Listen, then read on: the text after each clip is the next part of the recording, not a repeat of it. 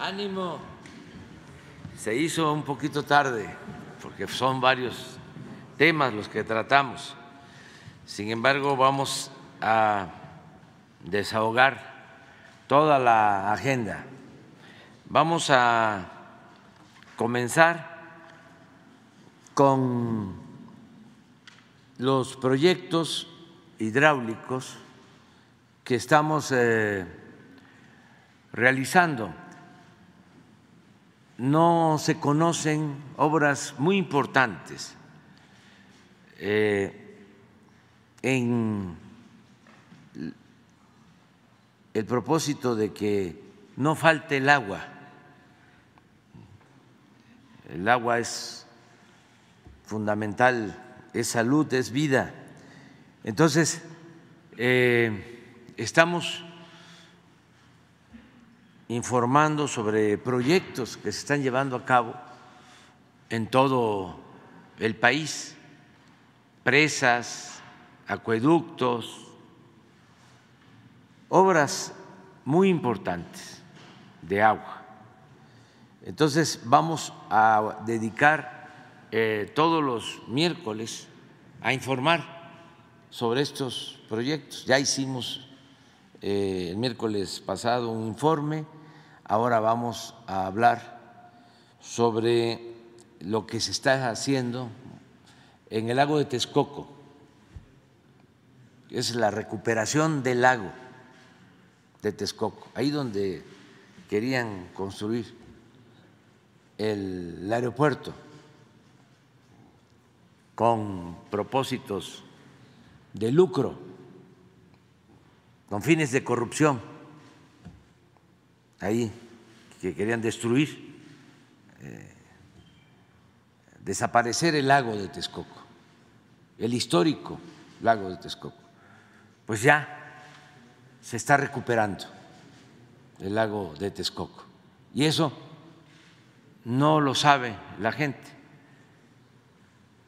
Eh, saben que tomamos la decisión entre todos de no construir ahí el aeropuerto y hacerlo en la base aérea de Santa Lucía y lo que ya se logró construir el nuevo aeropuerto Felipe Ángeles.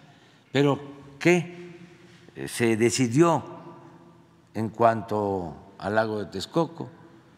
Bueno, primero convertir eh, el lago de Texcoco y toda esa extensión de terrenos, eh, de humedales, en zona de reserva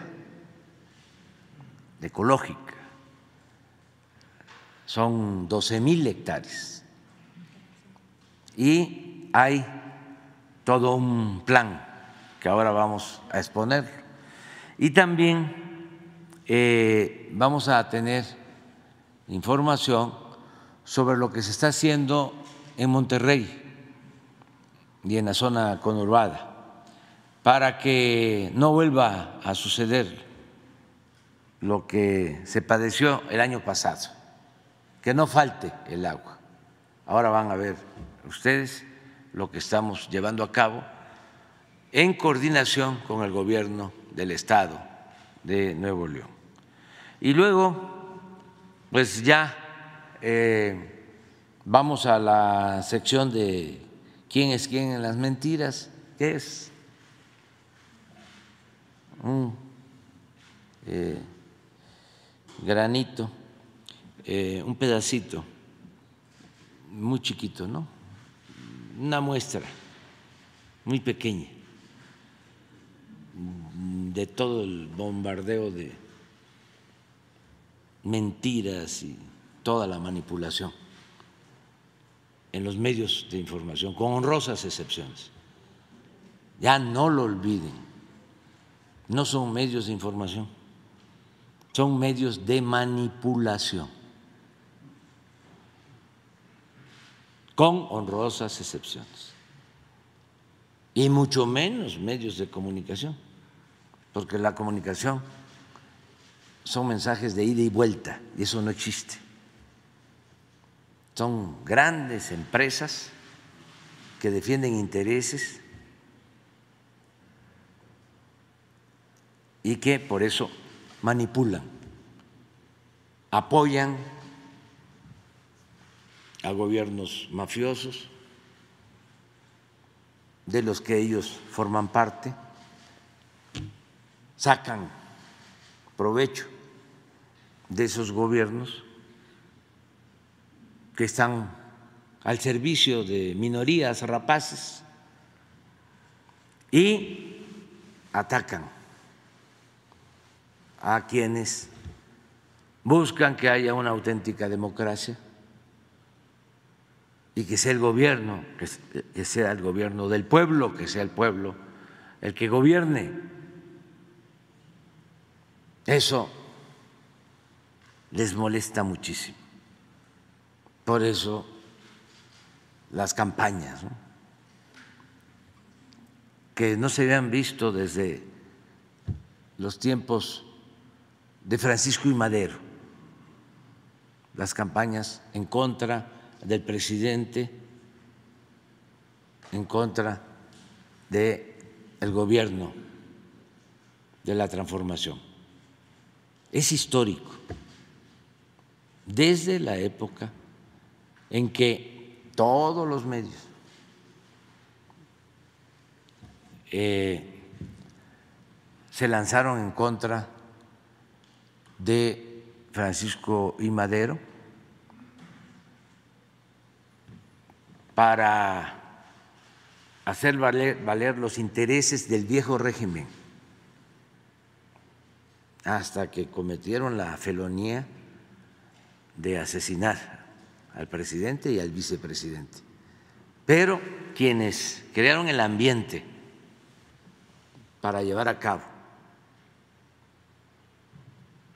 ese triste y horrendo homicidio, porque es de los episodios más vergonzosos de la historia de México, fueron los medios en aquel entonces. Jugaron ese, ese papel. Desde entonces hasta ahora. Hay eh, una diferencia. Madero era un hombre bueno, un demócrata auténtico. No ha habido un presidente con la vocación democrática de Madero.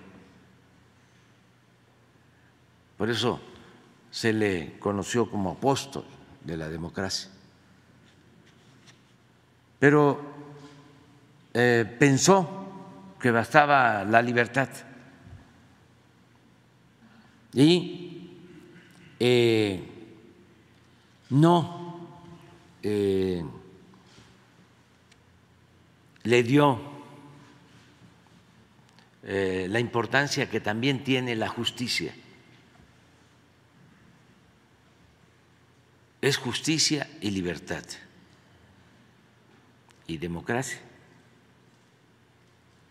Entonces, no logró una alianza con el pueblo. Pudo lograr la alianza con Zapata y al principio se entendieron, pero los más cercanos al presidente Madero y además traidores eh, hicieron labor para separarlos. Entonces se quedó el presidente Madero sin base social,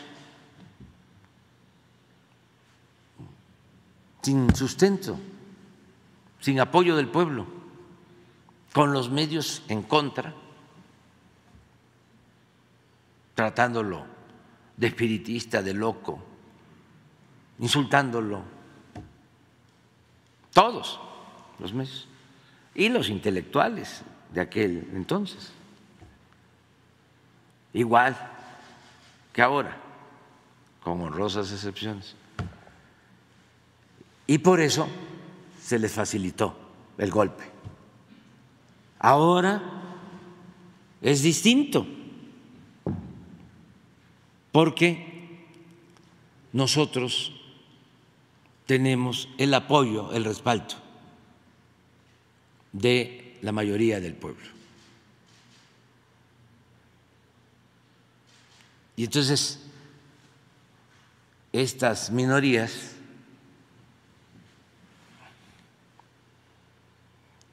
la oligarquía corrupta, sus voceros, sus intelectuales orgánicos, sus medios de manipulación. No. Les ayudan, no son tan poderosos como para destruirnos políticamente, porque el pueblo es mucha pieza. Entonces, ¿dónde está la clave? En atender al pueblo, escuchar al pueblo.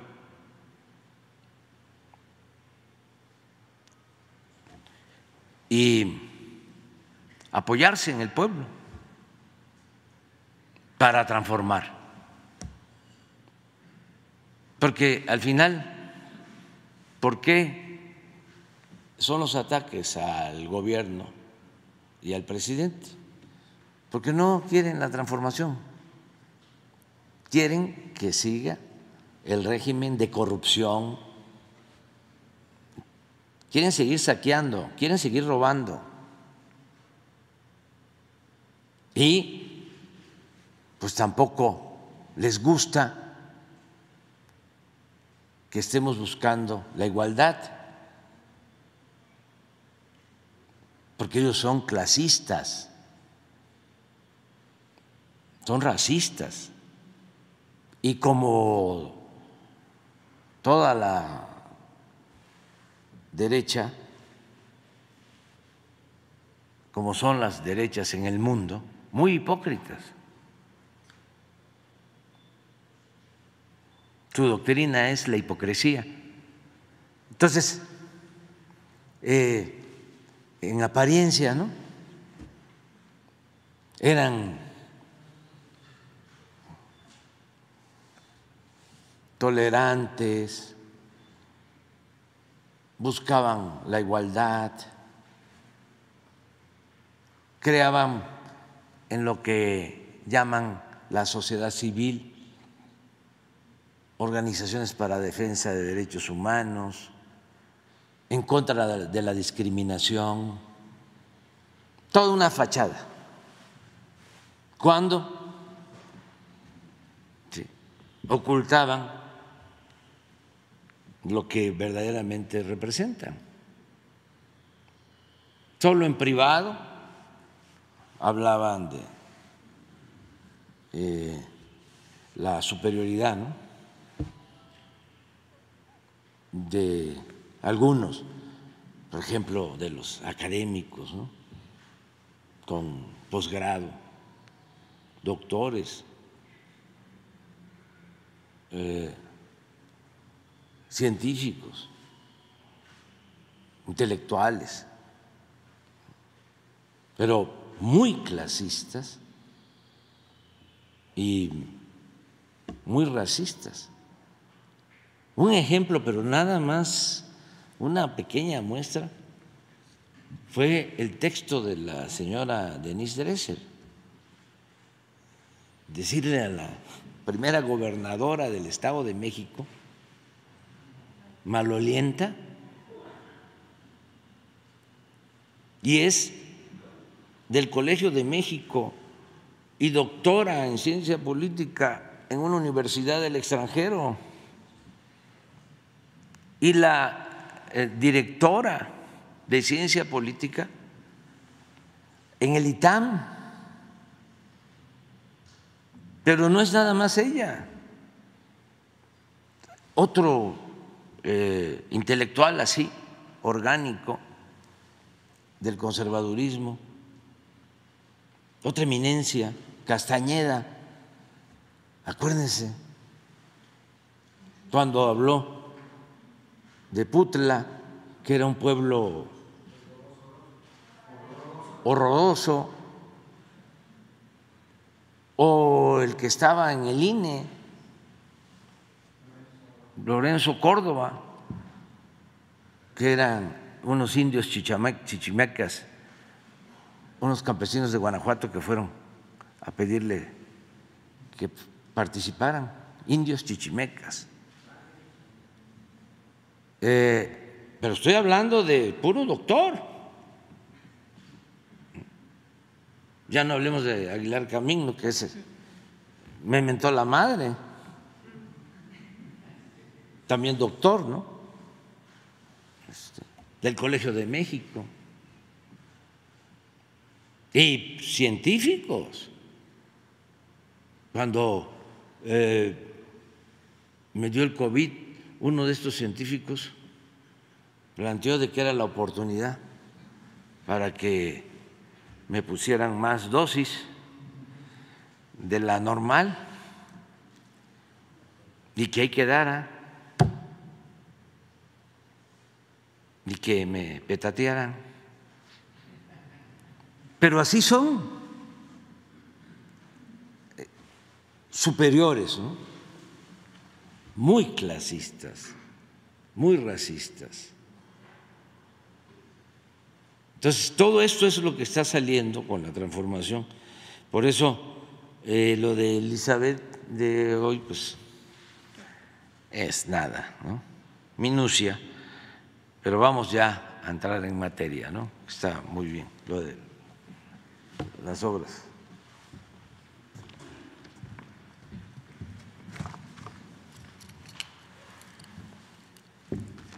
Con su permiso, señor presidente, secretaria Albores, compañeros, eh, medios de difusión, el día de hoy se continuará con el seguimiento a los avances presentados el pasado miércoles sobre los 15 proyectos hídricos prioritarios que realiza el Gobierno de México a través de la Comisión Nacional del Agua para privilegiar el derecho humano al agua.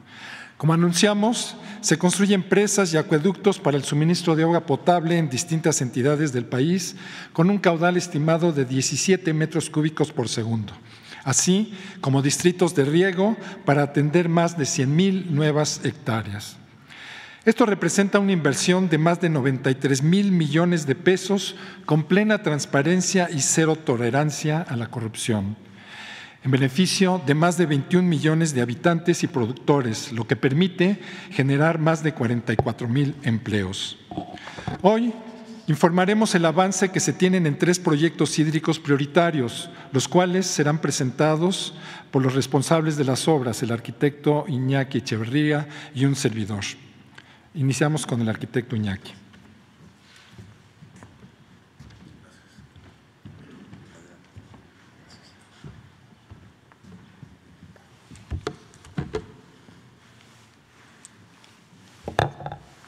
Con su permiso, señor presidente, muy buenos días. Gracias por la oportunidad de exponer los avances de este maravilloso e importante proyecto para nuestro país. El Parque Ecológico Lago de Texcoco es un área de 14.300 hectáreas que fue protegida por usted, señor presidente, el 22 de marzo de 2022 a través de un decreto que la convirtió en un área natural protegida. Este acto decisivo para proteger la salud ambiental del Valle de México dota de protección jurídica y garantiza un mejor futuro para todos los que lo habitamos, humanos, aves, animales, insectos, plantas, entre otros. Otorban salvaguarda adicional la certificación obtenida en Suiza por la Semarnat, que denomina nuestros humedales como zonas de importancia Ramsar. Y existe además un reconocimiento internacional como área de importancia ambiental por tratarse de un corredor migratorio que utilizan 300.000 aves anualmente. El Parque Ecológico Lago de Texcoco mejora las condiciones de vida de todas las poblaciones que habitamos el Valle de México y permite imaginar y dibujar un futuro radicalmente mejor para las generaciones por venir. A continuación, les comparto algunos datos interesantes. Se trata de un territorio que equivale a 1.5 veces la extensión de la ciudad de Oaxaca o 17 veces la del bosque de Chapultepec y contiene, entre otras cosas, la zona donde se construía el nuevo aeropuerto de la Ciudad de México, que fue cancelado por la decisión de la gente, en particular por los pueblos de Atenco, en pos de una visión más ambiciosa que busca recuperar la salud de la cuenca hidrológica del Valle de México. Con una inversión mayor a los 4.500 millones de pesos, se han generado ya casi 6.000 empleos de un total de 8.000. En este momento, se cuenta ya con avance físico general de obra de 65%, 87% en cuerpos de agua, 68% en restauración ambiental, 56% en equipamiento deportivo y 70% en infraestructura. Entre otras cosas, con estas obras se capturan hasta 1.5 millones de toneladas de carbono al año y se mejora la calidad del aire de la región en un 19%. Se preservan las funciones primordiales de tratamiento y regulación hidrológica para proteger a las personas y sus bienes. Se construyen infraestructuras verdes y azules para captación y mantenimiento de excedentes en época de lluvias. Se recuperan 3.900 hectáreas de humedales y cuerpos de agua. Se produce y propaga vegetación alófila nativa y endémica para evitar tolvaneras se conservan y promueven procesos bioculturales ancestrales de la zona como la cosecha del aguautle, la extracción del tequesquite o el cultivo del algo espirulina y sobre todo es posible abrir este espacio a la gente. Este es un proyecto principalmente para la gente más olvidada del Valle de México. Se estima que el Parque Ecológico Lago de Texcoco podrá recibir cerca de 8.7 millones de visitantes anuales. Acceder a este espacio les permitirá familiarizarse con procesos naturales del Valle de México, disfrutar su naturaleza, cuerpos de agua, paseos ciclistas, andadores, miradores de aves, áreas recreativas y un área deportiva de 270 hectáreas, que es lo que equivale a 40 veces el área del Estadio Azteca. El Parque Ecológico Lago de Texcoco se convertirá en un símbolo potencial de renovación de nuestra sociedad, un ejemplo de cómo restaurar la naturaleza y devolver a las familias mexicanas la esperanza en el futuro. Es un acto de justicia social e histórica en beneficio del Valle de México y de sus poblaciones más vulnerables, en busca de una forma mejor de habitar, mayor bienestar y mejor calidad de vida. Gracias, señor presidente. Con permiso.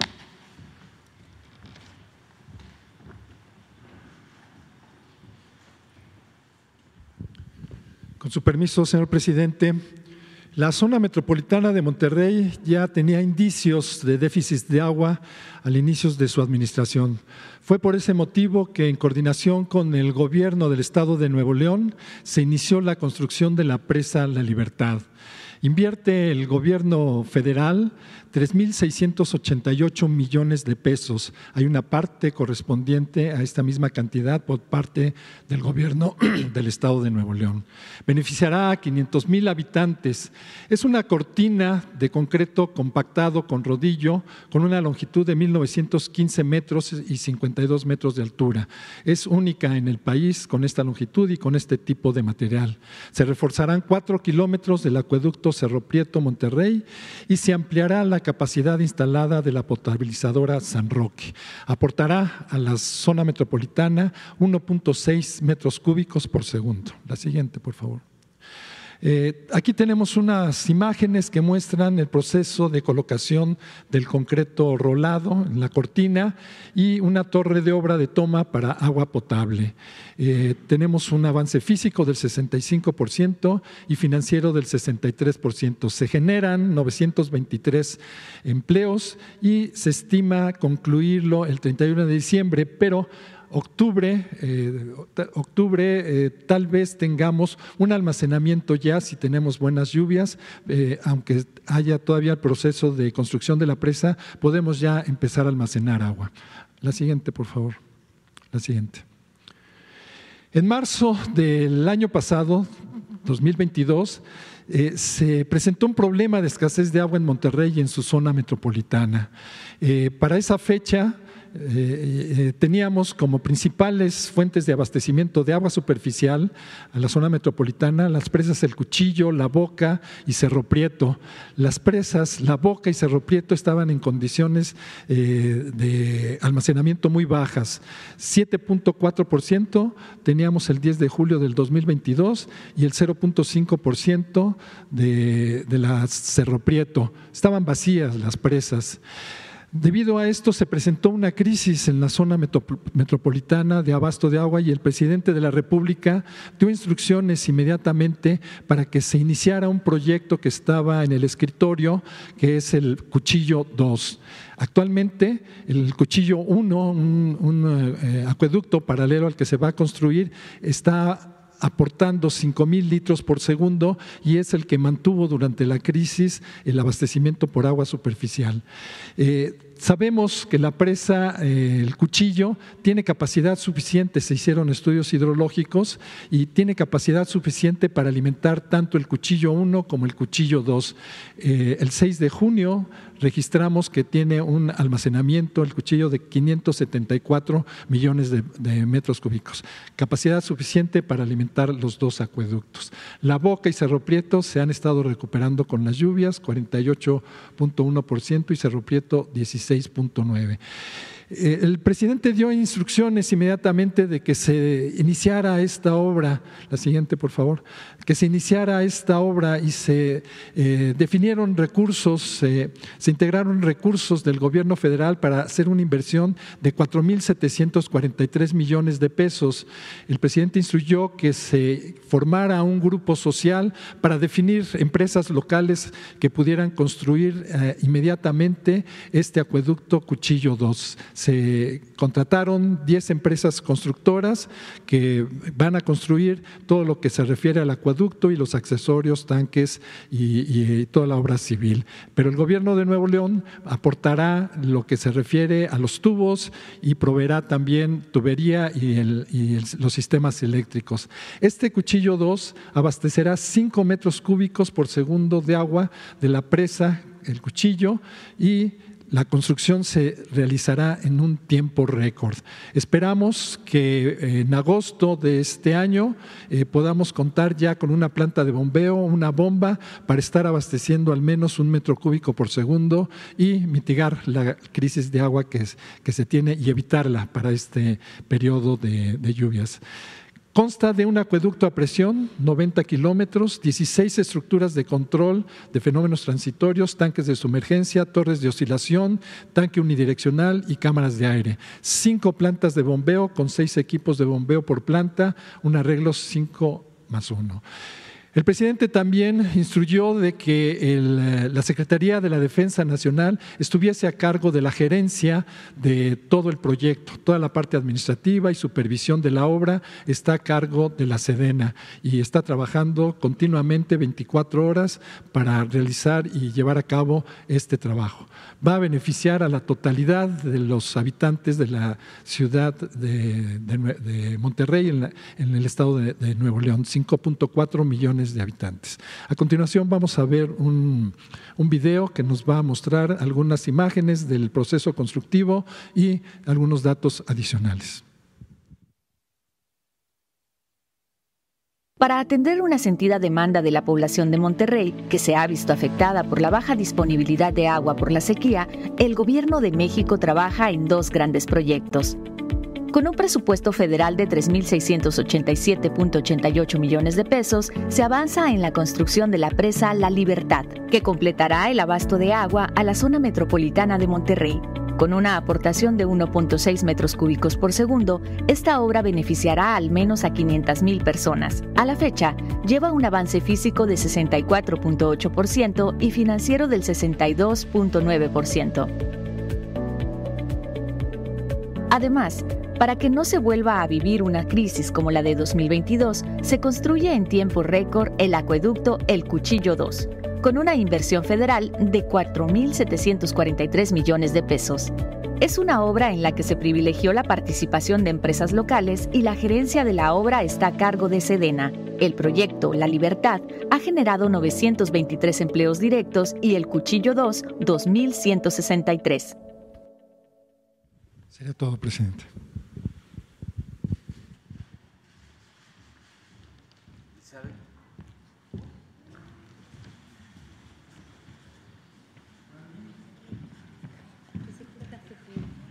Buenos días, señor presidente. Buenos días a todas, a todos. Hoy es 7 de junio de 2023. Esta es la sección Quienes quieren las mentiras de la semana. Es un orgullo estar aquí nuevamente a propósito del mes del orgullo. Y vamos con la primera. Odontóloga inventa que vacunas Pfizer fueron diluidas. Y ya sabemos que si lo dice un opositor, los medios les dan bola. El 30 de mayo pasado, la odontóloga Laurian Jiménez, quien se volvió famosa, ustedes recordarán, en redes sociales durante la pandemia por COVID-19, sobre todo por cuestionar la política sanitaria del gobierno del presidente Andrés Manuel López Obrador. Aunque Laurian no es epidemióloga, ni tiene experiencia en la función pública, la estomatóloga es una odiadora de tiempo completo, es más, hasta publicó un libro, ella es autora de un libro sobre la epidemia en México y de, también es autora de muchas mentiras y de ataques contra el presidente Andrés Manuel López Obrador y también del doctor Hugo López Gatel, quien estuvo a cargo del manejo de la pandemia. Hoy la, odontóloga Larian volvió a hacer noticia por refritear una de sus notas más virales no sabemos si fue porque se acercaban los comicios o porque, bueno, que ella nos diga. Eh, ella publicó y hasta dio entrevistas de que se diluyeron las vacunas de COVID-19 de la marca Pfizer, lo cual es falso.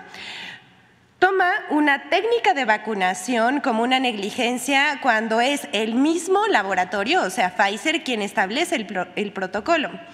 Pero esas falsedades fueron retomadas, por supuesto, por el odiador de las grandes ligas, Carlos Alarraqui, el periodista Sergio Sarmiento, y no podía faltar el eco de los medios como el, eh, como el diario Zócalo.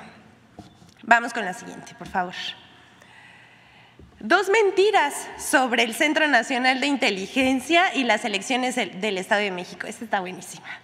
Todo inició el primero de junio, cuando el columnista del Universal Mario Maldonado escribió que, según sus fuentes de gobierno, el Centro Nacional de Inteligencia reportó eh, al presidente Andrés Manuel López Obrador que la candidata Alejandra del Moral estaba en empate técnico con la maestra Delfina eh, Gómez, pues se le habría acercado tanto que estaba a unos puntos de alcanzarla. Lo que intentaba la oposición era inventar un empate técnico para engañar a la gente y usaron al Centro Nacional de Inteligencia para engañar, pero todo esto resultó falso. Esto es solo un ejemplo de la guerra mediática, ahorita vamos a dar otro, pero este es un ejemplo de la guerra mediática que se traen. El colmo fue el día de la elección cuando el comunicador Jesús Martín Moreno publicó en su, en su cuenta de Twitter un documento falso del CNI con la leyenda primer análisis oficial de cómo vamos en la elección. Y luego hace una invitación a todos los que están leyendo su tweet, supongo, sigan votando, acudan a las urnas, asegúrate que con tu voto que, eh, ganará quien, quien quieres que gane. Juntos haremos el milagro. Y luego pone el hashtag opiniones como para que le respondan qué opina de su tweet. Por el alcance, vean nada más lo que pasó después. Por el alcance en vistas de la publicación, el INE, el INE, el Instituto Nacional Electoral, respondió puntualizando que no se permite la publicación de encuestas, conteos rápidos ni cualquier otro ejercicio similar antes del cierre de las casillas. O sea, lo regañaron. Y también la Secretaría eh, de Seguridad Pública y Protección Ciudadana respondió a este tuit, bueno, no, respondió a este tuit, publicó uno con la supuesta boleta la cual es falsa, y, puntualizó que el Centro Nacional de Inteligencia no hace ni manda realizar encuestas electorales y menos de reporte electoral. Pero como dice la canción, todo se derrumbó y Delfina ganó. Vamos con la siguiente. Ante los procesos electorales en el Estado de México y Coahuila, la mayoría de medios de comunicación hicieron trabajo sucio para la oposición. Vamos a ver algo. Eh, me gustaría si me pueden pasar rápido todas las páginas que tenemos. Estas eh, portadas de periódicos son de los últimos cinco días antes de los comicios del domingo pasado. ¿Ya vieron? Muy bien. ¿Podemos regresar a la primera, por favor? Conforme se acercaba la fecha de las elecciones para las gubernaturas del Estado de México y de Coahuila, arreciaban las campañas de ataques en contra del gobierno de México en los medios de comunicación, pero no nada más contra el gobierno de México ni las mañaneras, los funcionarios, las eh, dependencias de la Administración Pública Federal, bueno, se fueron contra todos. Y bueno, como ejemplo, les mostramos las portadas de periódicos de cinco días previos a la elección y se ve cómo van aumentando las críticas paulatinamente y las denuncias, las mentiras contra el gobierno, incluida, vean nada más esta joya, incluida la foto en portada de un director de un diario mexicano llamando a acabar con el populismo en América Latina. Bueno, en la foto vemos a Lito Moreno, que es el líder nacional del, PRI, a Jesús Zambrano y por supuesto, pues vemos al director del Universal. Juzgue usted. Prácticamente todos le entraron al lado sincronizado de la desinformación y de las mentiras. Aquí, como podemos ver, estuvo Reforma, El Universal, Milenio, El Sol de México, La Razón, contra réplica, El Economista, 24 horas, todos en nado sincronizado. Y bueno, la vamos a dejar aquí para que usted juzgue, saque sus propias conclusiones. Y por último, vamos a presentar la colaboración de Infodemia sobre las mentiras que se han dicho sobre las elecciones del Estado de México, en particular de que, escuche bien, de que se trató de una elección de Estado, lo cual es risible, pero hasta Héctor Aguilar Camín lo dice. Vamos a verlo.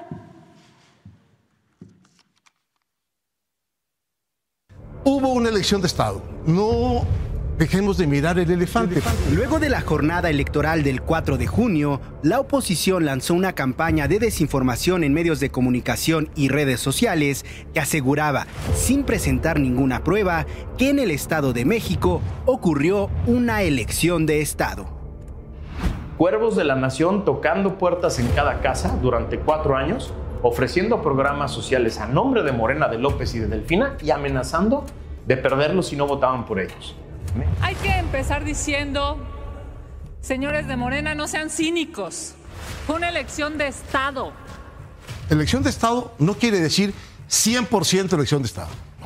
Quiere decir una parte importante, decisiva de la elección, está construida desde fuera, desde el poder. Yo lo único que quería era poner en la mesa la variable analítica de la elección de Estado. En su esfuerzo por acreditar la falsa elección de Estado, políticos y comentaristas de la oposición señalaron falsas irregularidades en los comicios, a pesar de que ni el Instituto Electoral del Estado de México, ni el Tribunal Electoral del Poder Judicial de la Federación, ni el Instituto Nacional Electoral registraron esas falsas irregularidades ni la intervención del gobierno federal en la jornada electoral, lo que contrasta con las loas a estos institutos electorales y al tribunal que lanzaron en redes sociales los mismos políticos y comentaristas que sostienen la mentira de la elección de Estado.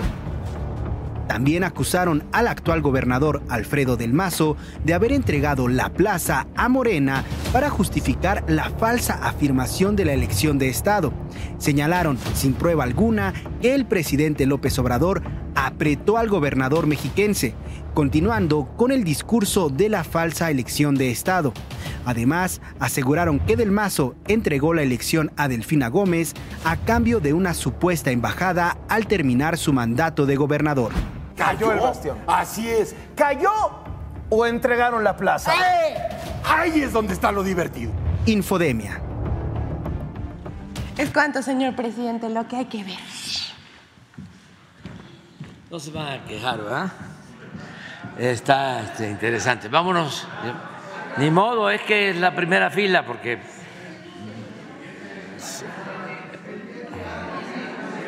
Ah, quedó pendiente un compañero. Sí, adelante. Arturo Páramo. Así es. Grupo Imagen. Eh, señor, ayer eh, el canciller Marcelo Ebrard eh, anunció que se separará del cargo a partir del próximo lunes 12, que le entregará a usted su renuncia. Esto porque todos sabemos que quiere participar en el proceso de encuestas de Morena para definir al candidato presidencial de ese partido. Eh, son varias preguntas acerca de esto. La primera sería, ¿usted ya recibió algún tipo de notificación, eh, algún tipo de renuncia por escrito de parte de Marcelo Ebrard? ¿Ya se comunicó con usted? ¿Ya usted tiene conocimiento también de esta decisión eh, de boca del propio canciller? Se trató el tema el pasado lunes en la reunión que tuvieron en la noche, en la cena. si nos pudiese comentar acerca también, presidente, ya una vez que se conoce esta decisión, ¿ya tiene usted ya sabe quién va a sustituir a Marcelo Ebrard frente de la Cancillería? Bueno, pues son varias preguntas.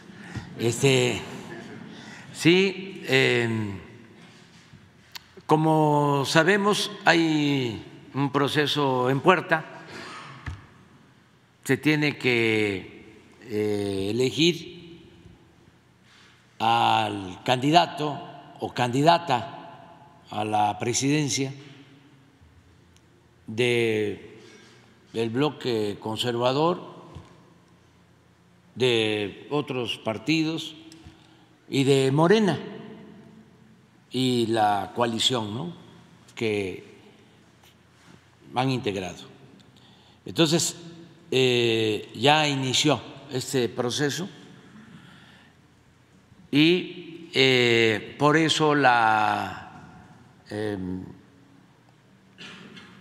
renuncia de Marcelo Ebrard, porque como es de dominio público, él aspira a ser candidato. Como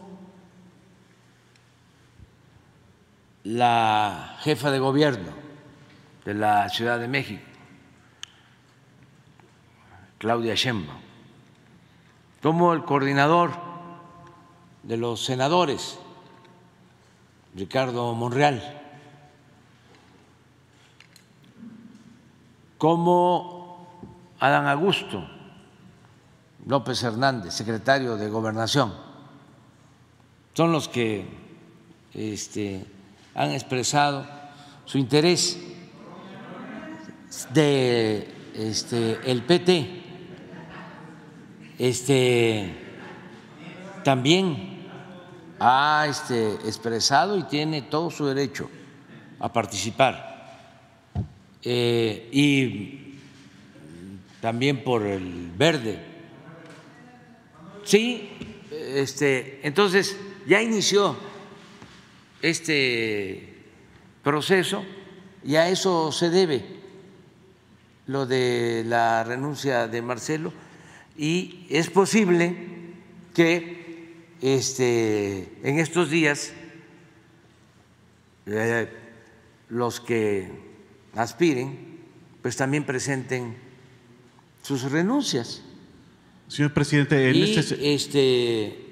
¿quién va a sustituirlos? Hay tiempo todavía porque apenas fue el anuncio. Este va a presentar la renuncia Marcelo creo que el próximo lunes, pues yo tengo tiempo para este, pensar que este, quién puede sustituirlo eh, y así, eh, en todos los casos. Es muy importante que estemos asistiendo a un hecho inédito, algo nunca visto porque durante mucho tiempo eh, fue el dedazo, el tapado, la imposición del presidente. Él era el que eh, designaba a su sucesor. Estamos hablando de siglos. Y por primera vez no hay tapado, no hay dedazo.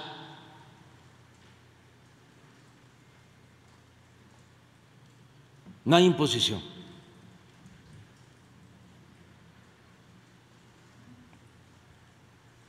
En el caso que nos corresponde, en el bloque conservador, ahí ya sabemos que van a consultar con los mandamás con los oligarcas para buscar el acuerdo, como lo han hecho en los últimos tiempos. Mm, por ejemplo, Claudio X González, papá, tuvo una destacada participación Don Fox, sobre todo en la imposición de Felipe Calderón con el fraude electoral. Y luego también se agruparon en la pasada elección presidencial para enfrentarnos.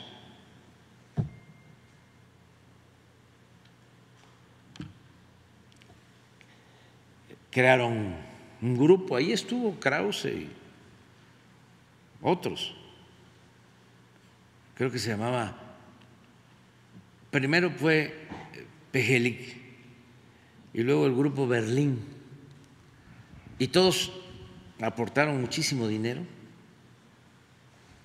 Ya eh, el relevo eh, estuvo a cargo de eh, Claudio Hijo entonces empezó ya él a destacar como el jefe. Y ya se convirtió en el jefe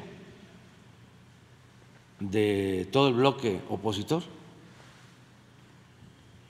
Le echan la culpa al presidente del PRI, al presidente del PAN.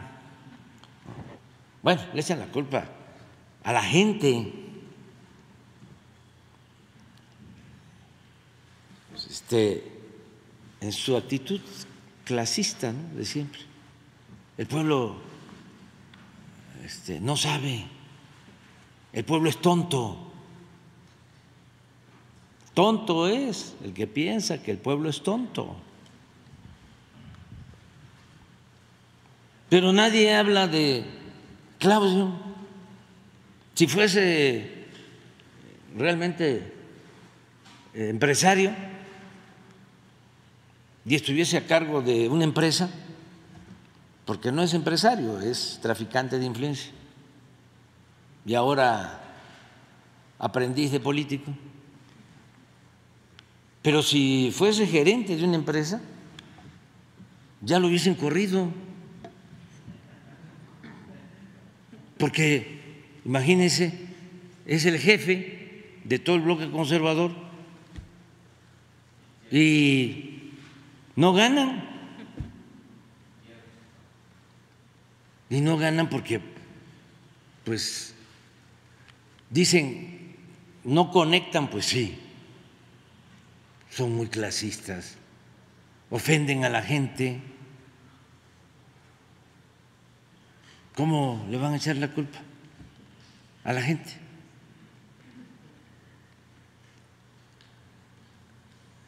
que la gente quiere que este, siga la corrupción, que la gente quiere que los sigan ninguneando, que la gente quiere que se sigan robando el presupuesto unos cuantos, que la gente quiere que los sigan humillando,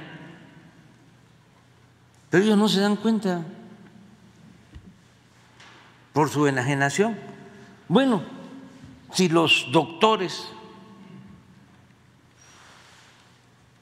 como Aguilar Camín, como Castañeda, como la señora Dresser, actúan así, imagínense Claudio.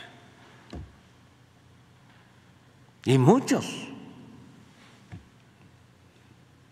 Entonces, ahora, pues es distinto, es el pueblo, el protagonista principal, les guste o no les guste. Ellos tienen sus esquemas, tienen sus formas de elegir. En el caso de Morena, pues ya inició el proceso y de acuerdo al estatuto en Morena, eh, está contemplado el que se hagan encuestas. Y es probable que ese sea el método de elección. Ayer lo mencionó Marcelo Ebrard. Y pues prácticamente todos los que van a participar, no he escuchado a nadie que se oponga al método. Además, es un método que ha probado su eficacia. La mayoría de las gobernadoras, los gobernadores, fueron primero electos mediante encuestas. Y ahí están los resultados. 23 gubernaturas de 32. Eh, ¿No tienes un mapa? Porque esta conferencia la ven hasta en el extranjero. Y entonces, y hay que estar informando, porque si no, es mucha la manipulación. ¿Mande? Puede eh, este, definirse cualquier método, pero eso ya corresponde a el Consejo de Morena. Señor presidente, eh, aquí está. Espérate, vamos a ponerlo porque ahí en imagen no ponen esto. Tenemos tiempo, no se preocupe. Sí, claro. En imagen no. Es donde está Ciro, ¿no? Ahí no ponen esto. No se ve eso. Entonces, eh, sí, los estados eh, la mayoría están gobernados por eh, mujeres, hombres que surgieron de las candidaturas de Morena y que a la vez fueron eh, electos mediante encuestas. Entonces ya es un método acreditado. Y así está.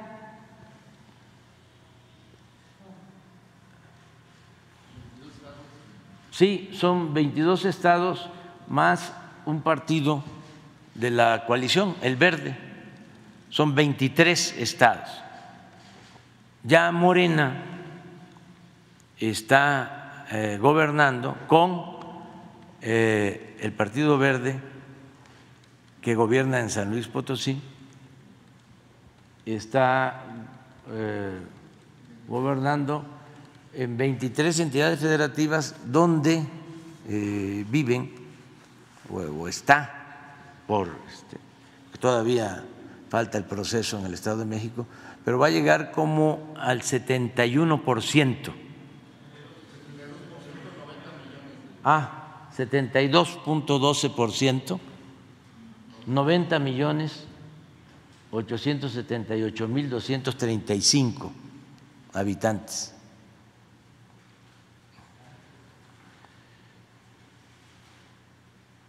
Y esto es por el amor al pueblo. Nada más. Ese es un consejo ¿no?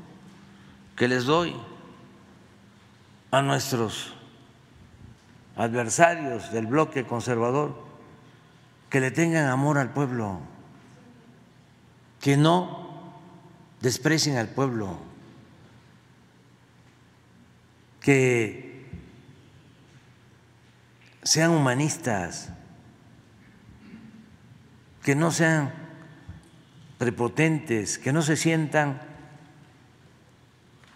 superiores, que dejen esas ínfulas de superioridad, el clasismo, el racismo, eres un naco, maloliente, indio patarrajada. ¿Qué es eso? Además de clasismo y de racismo, es inhumano. Se violan derechos humanos con esas actitudes. Y no se puede decir que el que actúa así es cristiano o de cualquier otra religión, aunque vaya a los templos todos los domingos y confiese y comulgue. ¿Dónde está el amor al prójimo? Que es la esencia del humanismo.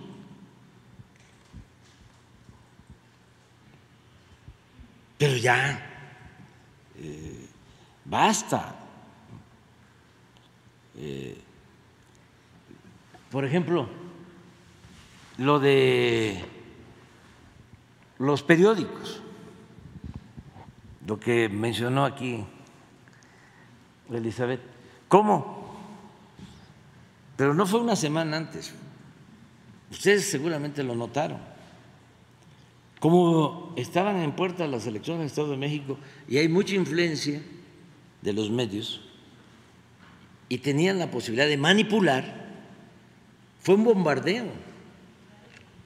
Arreció, sí, hasta los veo ahora, después de las elecciones, este, moderados, plurales, distintos. Pero antes, y eran periódicos y la radio, a todo lo que daba, la televisión. Pues eh, lo de la mesa de análisis es en televisión. Donde habla este Héctor de que fue una elección de Estado, aunque, ¿cómo dijo? No del todo. Aunque no del todo. Aunque no al 100%. Este Yo siempre recuerdo a un crítico literario, a Bielinski, que le hizo una crítica, un cuestionamiento al gran escritor ruso Gogol, porque después de mm, ser eh, un gran escritor, porque hay buenos y grandes escritores, y este era un gran escritor, empezó a eh, mentir y acomodarse ¿no? con la minoría de su tiempo. Se cansó de ser honesto. Y Bielinski escribe una frase que aplica a todos estos. No cabe duda, dice Bielinski, que cuando alguien se entrega por entero a la mentira, pierde hasta la imaginación y el talento. Es extraordinaria la frase. O sea, eran más inteligentes antes. Y entonces como se este, echaron a perder por el dinero, pues perdieron la imaginación y el talento y llegaron a esto. Lamentable. Entonces, eh, también lo otro, fíjense, hablan de elección de Estado. ¿Por qué no pones cuando el conductor de la radio, lo que mencionó Elizabeth, es un conductor de radio, ¿no?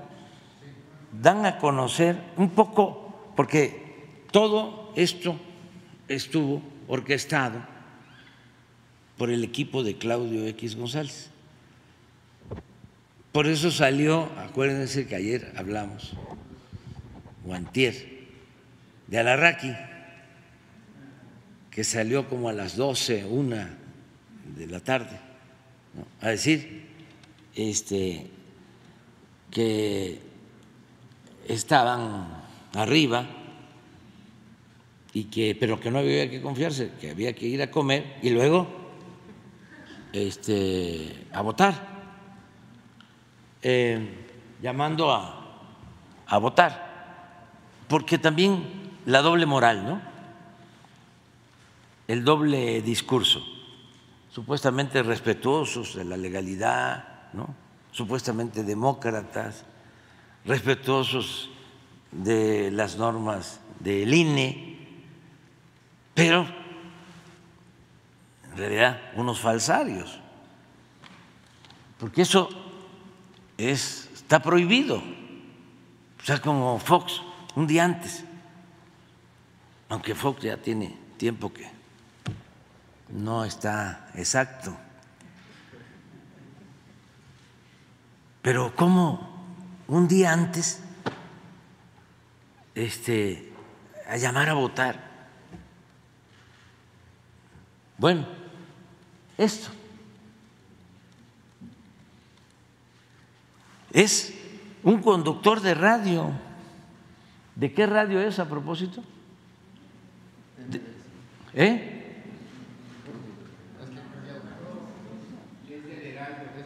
Del Heraldo. ¿Se atreven a esto? Miren la hora.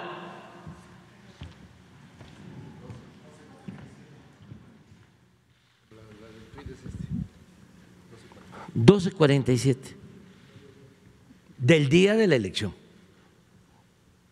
Lo mismo de Alarraqui. A ver, miren quién reproduce esto. ¿Puedes poner la siguiente? Sí, a eso. A eso voy. Miren.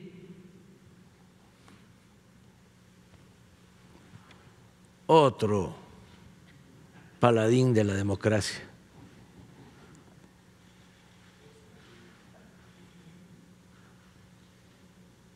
Con la misma información. ¿Son hipócritas o no son hipócritas? No, este, ahí en secreto. La opinión es libre. Y este, y ustedes este. Pero sí es importante que veamos todo esto. Eh, y a los demás, pues,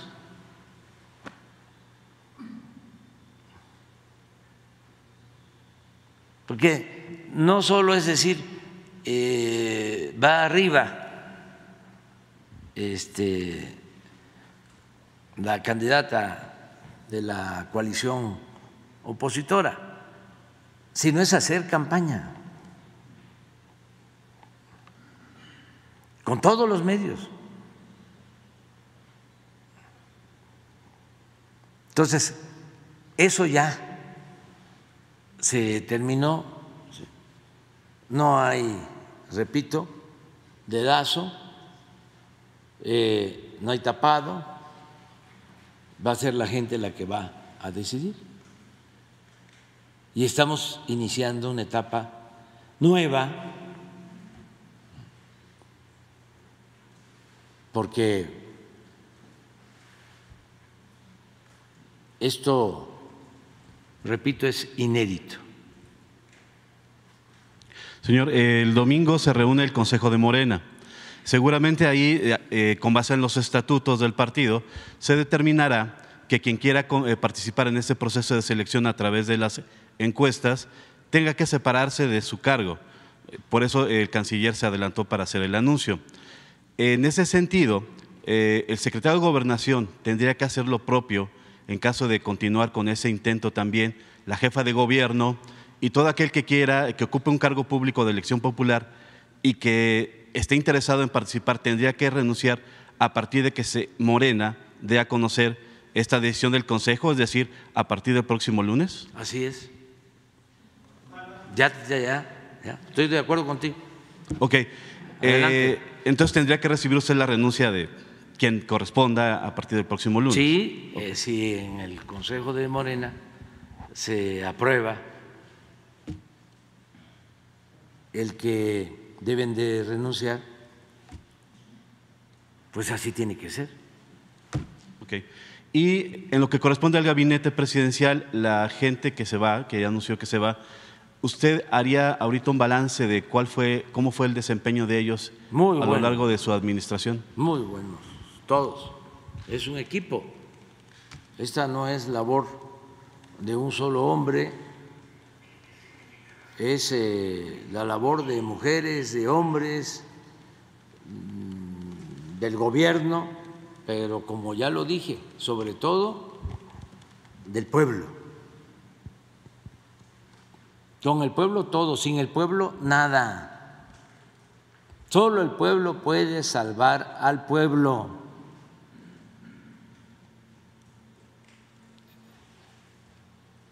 Ayer fui a Hidalgo,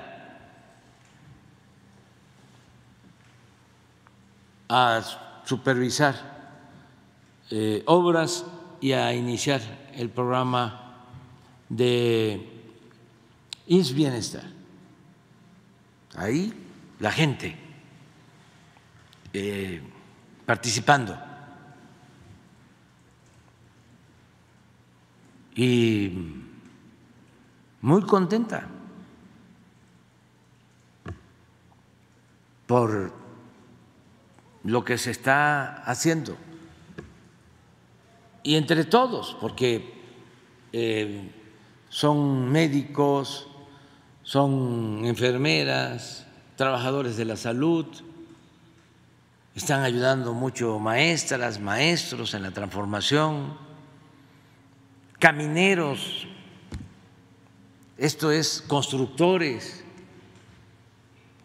muchos trabajadores de la construcción, fierreros, soldadores.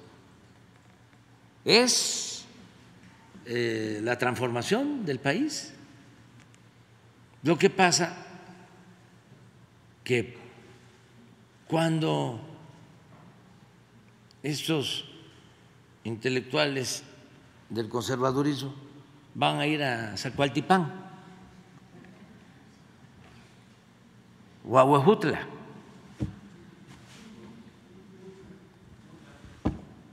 A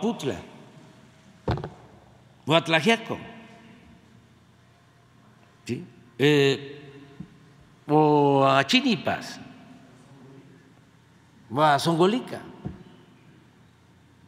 No, no, este, aquí eh, están todo el tiempo, o en Nueva York, o en París, o en Londres, o Washington, ¿sí? Este, son gentes de mundo, internacionalistas, de la aldea global.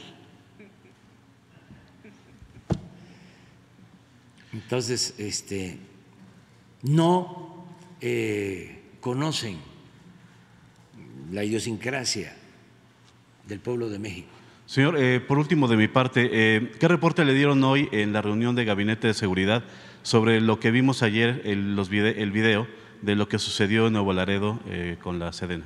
Sí, me informaron y ya se está actuando. Eh, al parecer, sí hubo eh, ajusticiamiento y eso no se puede permitir.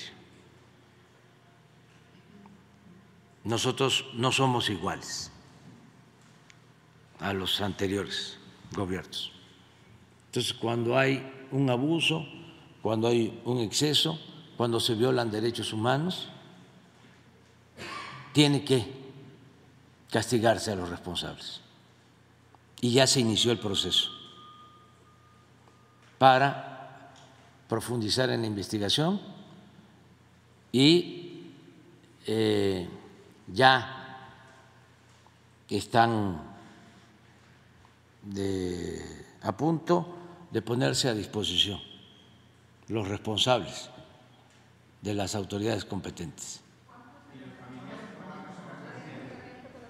Todos los que participaron. Sí, sí. Antes eh, las masacres se ordenaban desde arriba. La política supuestamente de seguridad, pues la llevaba a cabo García Luna. Y era la de mátalos en caliente. Era la guerra. Y a los heridos los remataban. Y había ajusticiamientos. Estos son casos aislados y cuando se dan, se castigan, no se permiten. O sea que no somos iguales. Pues exceso de fuerza, violencia, este, buscando enfrentar la violencia con la violencia. Todo esto que se tiene que ir desterrando, pero que se introdujo en el periodo neoliberal. Pues imagínense, Calderón declara la guerra y nombra a García Luna de secretario de Seguridad. Claro que cuando asesinaban, cuando violaban derechos humanos, cuando había masacres, cuando dominaba el narcotráfico, cuando había un narcoestado, no había reportes como los de, ¿cómo se llama este periodista? El más, Jorge Ramos, como ahora. Pero claro, qué bueno que todo esto está saliendo porque esto no se debe de permitir. Nada más que entonces Jorge Ramos callaba como momia, como todos. Ahora es distinto. Ahora Jorge Ramos y sus jefes andan buscando, ¿no? Y si encuentran algo y eh, es una injusticia, se actúa. Se va a analizar, pero de entrada, la misma Secretaría de la Defensa eh, está eh, recomendando que se actúe por el presunto delito de eh, ejecución extrajudicial.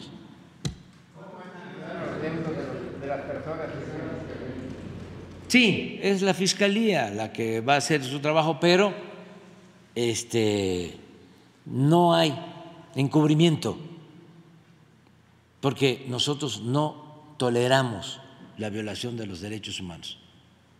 Y repito, repito, aunque parezca disco rayado, no somos iguales.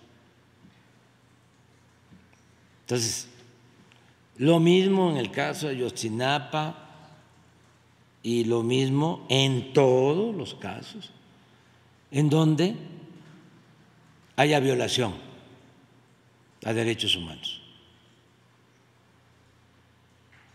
Además, Siempre he sostenido, y esa es una convicción que hay ya en los mandos, tanto de la Secretaría de Marina como de la Secretaría de la Defensa, de que la actitud indebida o delitos cometidos por miembros de una institución no deben encubrirse para no manchar a la institución.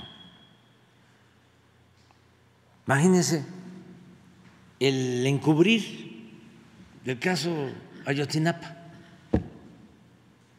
el inventar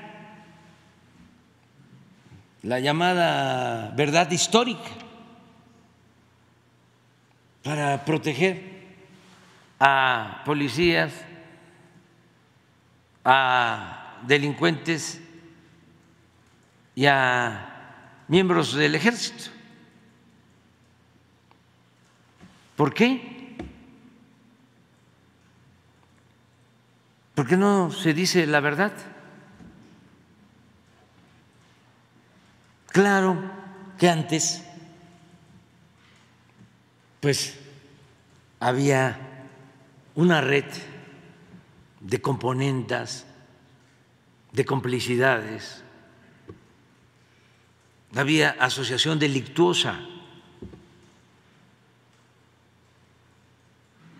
Y había pues un narcoestado. Entonces se tenían que tapar unos con otros.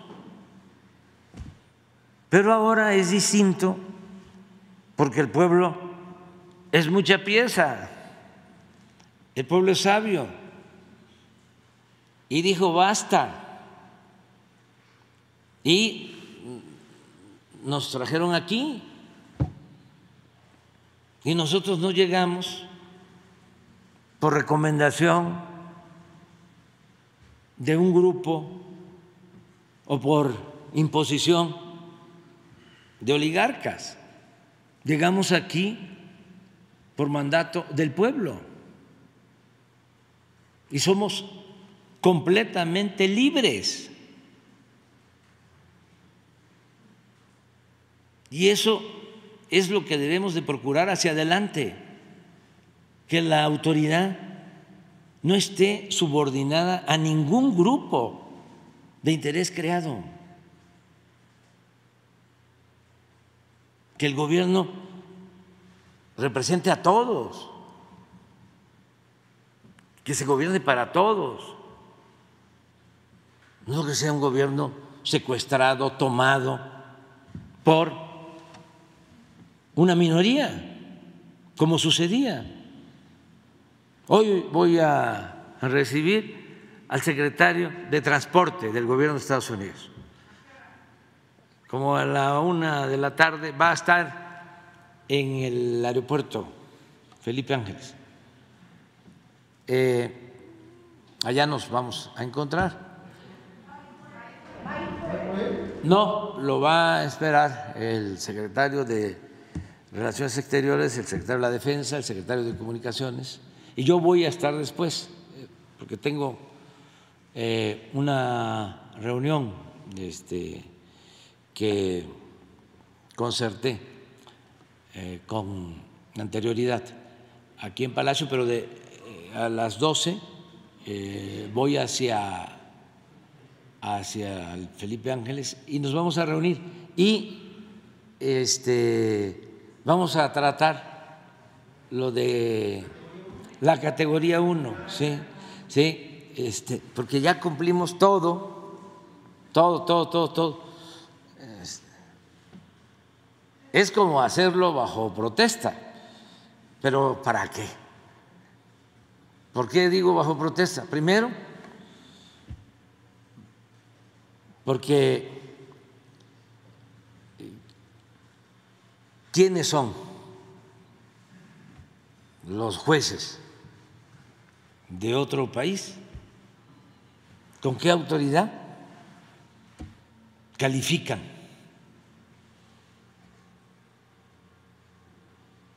la actitud, el funcionamiento en otro gobierno, en otro país. Primero.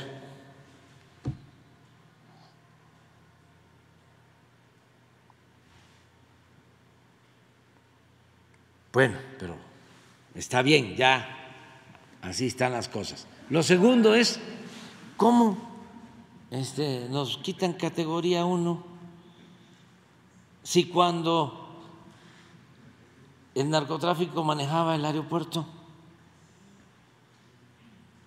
Tenía categoría 1. ¿Qué pasaba cuando aplicaban el, el operativo 2045? Y entonces categoría 1. Entonces la agencia que califica, ¿dónde estaban? ¿Qué hacían?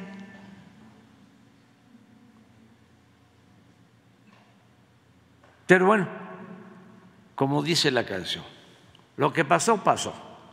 Este, y ahora vamos a, eh, a buscar que regrese en la categoría. Muy bien, adelante. Ella.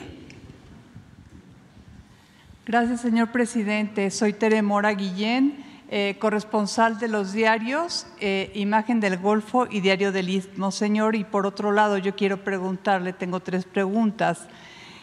Al día de hoy, 11 estados, incluido Veracruz, han aprobado en sus códigos penales la despenalización del aborto voluntario hasta las 12 semanas de gestación, señor.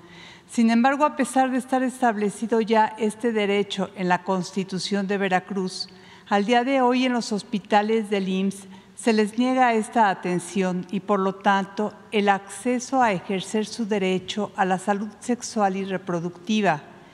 Esta situación se ha agravado con la reciente incorporación de hospitales estatales al sistema del IMSS Bienestar, con lo que se pone en riesgo la vida de la salud de las mujeres veracruzanas, particularmente las mujeres y adolescentes más pobres, al recurrir, al recurrir entonces a abortos clandestinos. Hay que aclarar que esto es independiente, es decir, no se refiere a la aplicación de la norma 046 relativa a la violencia sexual, con la que también hay quejas importantes en cuanto a su observancia. Siendo que el IMSS es una institución que se rige por lineamientos centrales, ¿cómo y hasta cuándo se va a resolver esta situación, señor? Vamos a pedirle a Zoé Robledo, director del Seguro Social, que nos informe, que dé respuesta a lo que estás planteando hoy mismo, Muchas si te parece.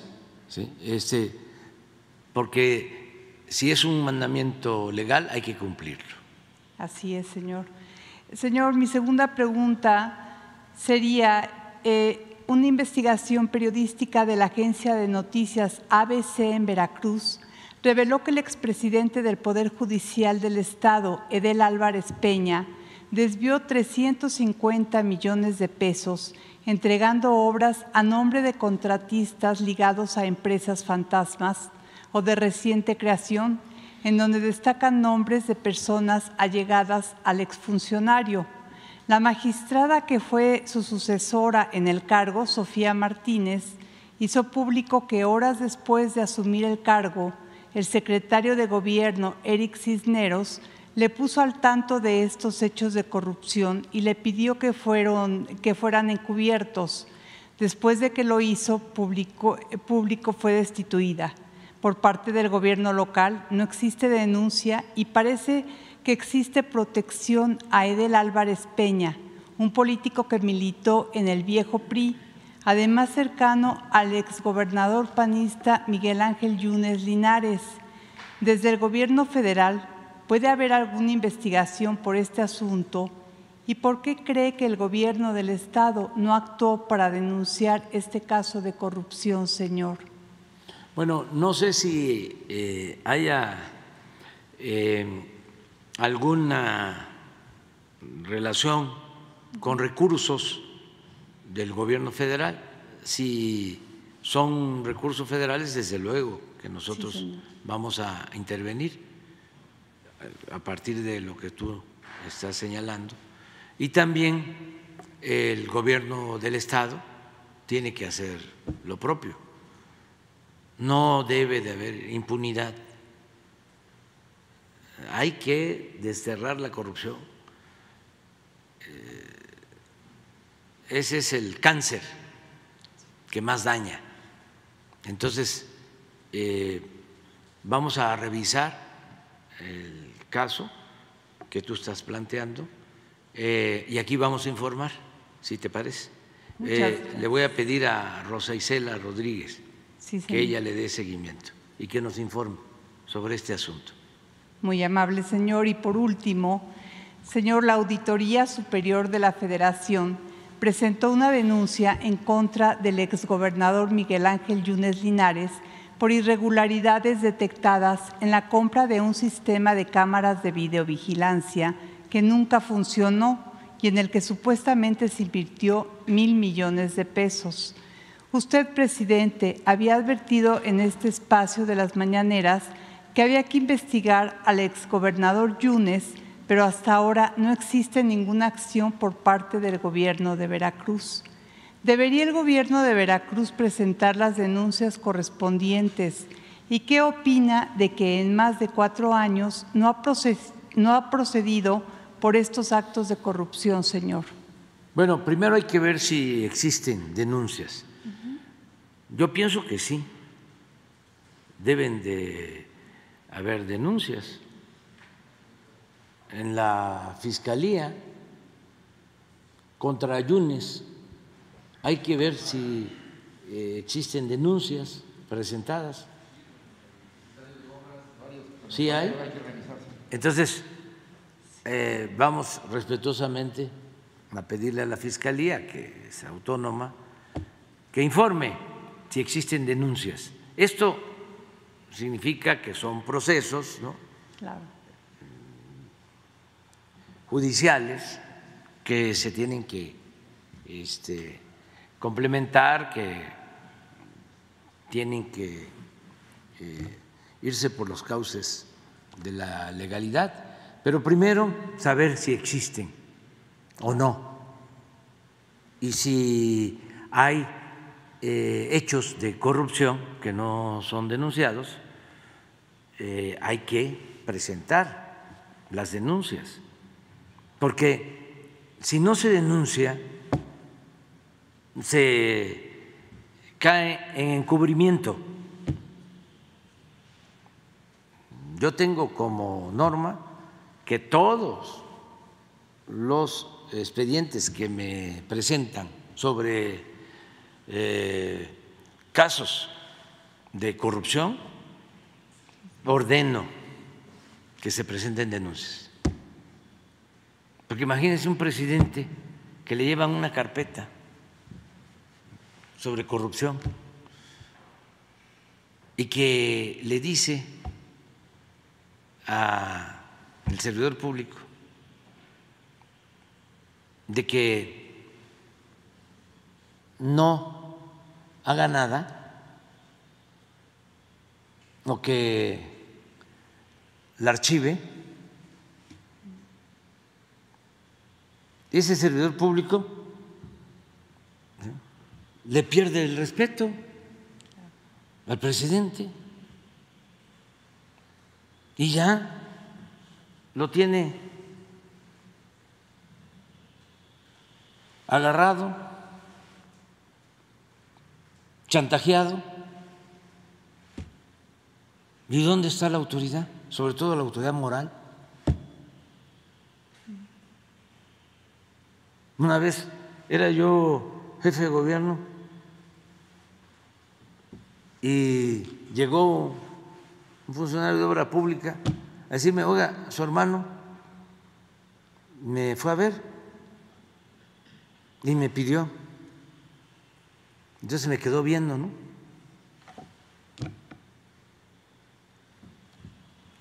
Para ver si le decía yo, sí, atiéndelo. Si le digo eso, pues no solo estoy yo cometiendo un delito, sino estoy perdiendo completamente mi autoridad y le estoy dando a él licencia para robar, porque se vuelve mi cómplice. Se me quedó viendo así. Y le dije, ¿sabe qué? Ni lo reciba. Y esas cosas ni me las venga a plantear. Sáquese.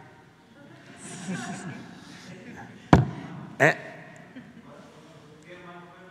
Ya fue del 2000 al 2005. Pero este, lo que quiero decir es, este, nada, cero impunidad. Por eso también no han podido con nosotros. Porque si este, le tuviese yo mucho cariño al dinero, no, pues no tendría autoridad. ¿Cómo los enfrento? ¿Cómo digo de que este periodista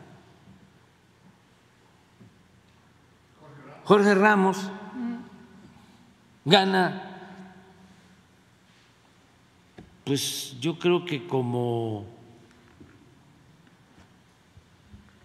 10 millones de pesos al mes.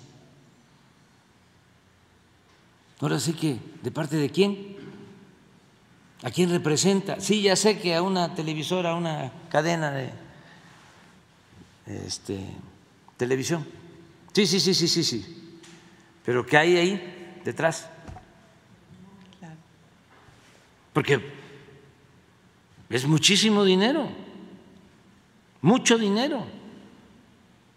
Y este, por lo general, todo lo que hace es en contra de los intereses de los pueblos. siempre a favor de los de arriba, siempre a favor de los potentados. O sea, es un periodismo por consigna.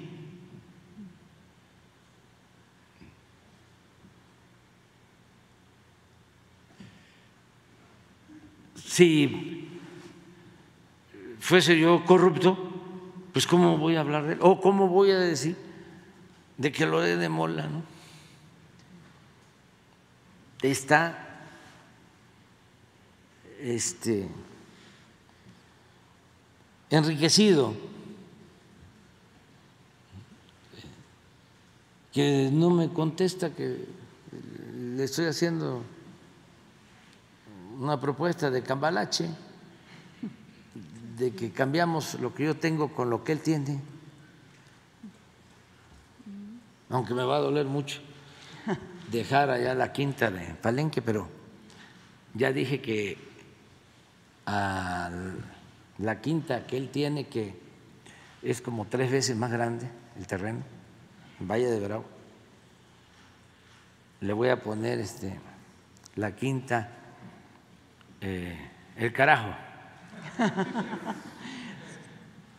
o al carajo. Muy bien. Señor, agradezco sus respuestas.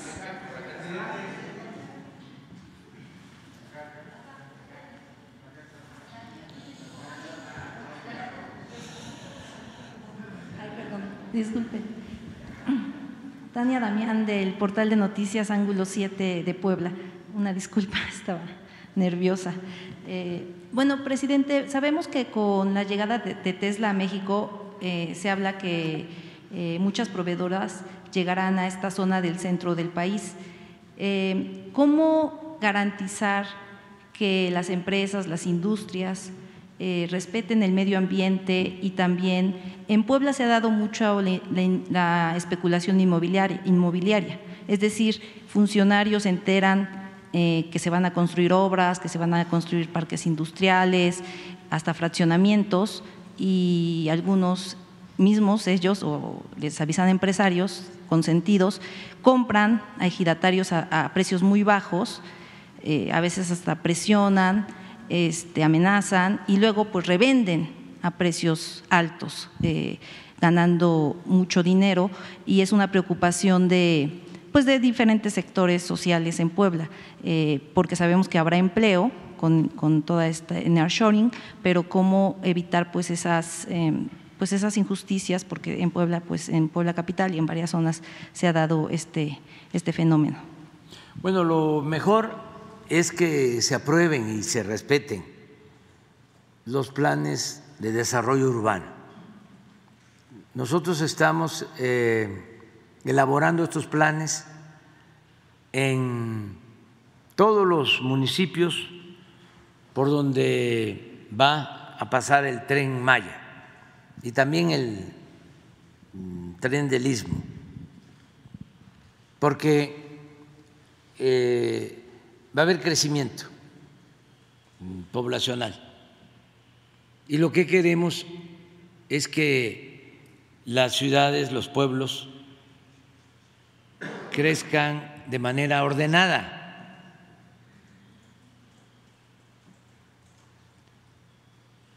Y para eso el plan de desarrollo, que no se permitan eh, construcciones de determinada altura en zonas en donde hay selva, eh, hay manglares, eh, hay cerros, que se eh, cuide el paisaje. Y desde luego que no se destruya el territorio. Para eso son los planes de desarrollo urbano. Los estamos aprobando. Tienen que ver mucho con los gobiernos municipales, con los cabildos y también con los congresos locales. Pero una recomendación es que se eh, cuente con estos planes en todos los municipios y si ya se tienen, que se actualicen y sobre todo que se apliquen. Hablando de Veracruz, imagínense ese adefesio que construyeron ahí por dinero, precisamente en esos gobiernos a los que hizo mención la compañera periodista. Pon esto en eh, Cancún, por ejemplo, sí, el edificio, en Cancún, se ordenó al principio y en la Riviera Maya este, el crecimiento sobre todo eh, el que no tuviesen los eh, hoteles o los edificios más de cuatro pisos. Pues. Se respetó durante mucho tiempo esa norma. Pero miren eso, ahí en el faro, en este puerto que es el puerto de la historia de México. Ese edificio que está detrás lo construyeron por influyentismo.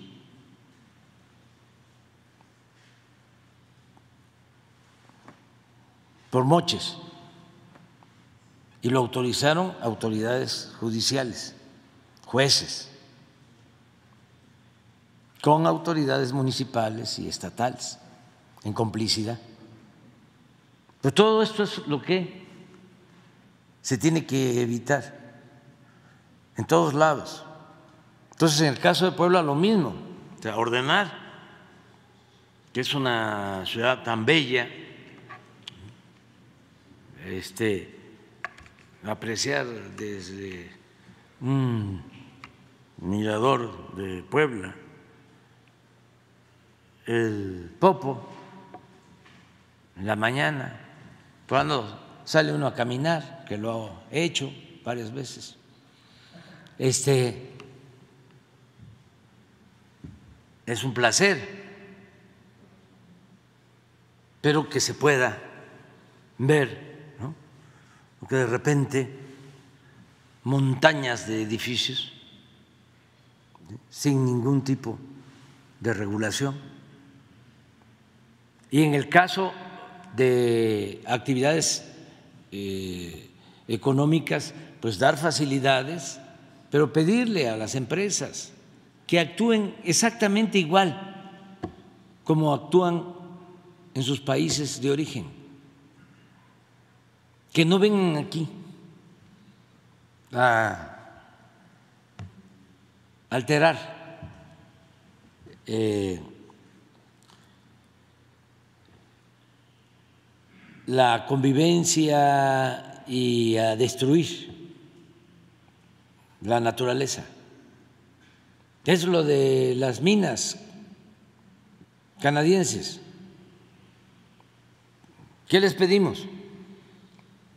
Las mismas normas que ustedes aplican, o allá se permite la destrucción completa, la explotación a cielo abierto de las minas. Allá este, no se cobran impuestos, como pasaba aquí, que no pagaban impuestos por la extracción. ¿Y qué otra cosa? Si se puede pues que le paguen igual al trabajador minero mexicano que lo que gana el minero canadiense. Entonces, adelante, toda la inversión, está llegando mucha inversión, mucha, mucha inversión, y son bienvenidos los inversionistas extranjeros, y ellos saben que hay seguridad para la inversión en México, que México es un país con estabilidad económica, con estabilidad política, ayer, no sé cómo está el peso ahora. A ver, ¿cómo está ahora? A ver, miren esto. Esto no se veía desde 2006 que, que, que estuviese así. Bueno, eh, 2016.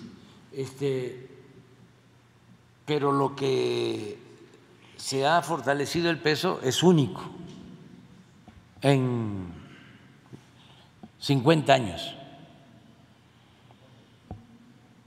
Es la moneda que más se ha apreciado en el mundo. 17.36, como dirían en algunos lugares. ¿A dónde lo vas a agarrar? primo hermano. Este, esto es, nada más que eso no sale en el Reforma ni en el Universal, porque para el director del Universal ya vimos, este, somos populistas. Eh, entonces, por eso está llegando mucha inversión y eh, son bienvenidos está creciendo mucho la economía, nada más que tenemos que cuidar el medio ambiente. Ayer María Luisa comentaba, y es una de sus tareas, de que al finalizar nuestro gobierno vamos a dejar reservas naturales como no se hizo desde la época de dejar Cárdenas. O sea, vamos a dejar millones de hectáreas de reservas naturales, porque es eh, el cuidado de la naturaleza, es el cuidado de la vida, pero es el futuro por ejemplo, para el turismo.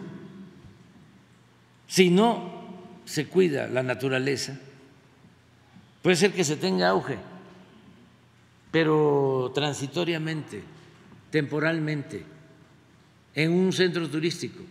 Se destruye la naturaleza y ya, se acabó.